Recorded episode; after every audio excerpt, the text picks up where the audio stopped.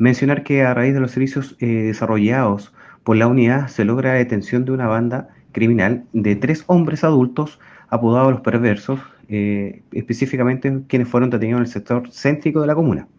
Importante es mencionar que a raíz de los análisis delictuales y el trabajo permanente, la georreferenciación de los delitos,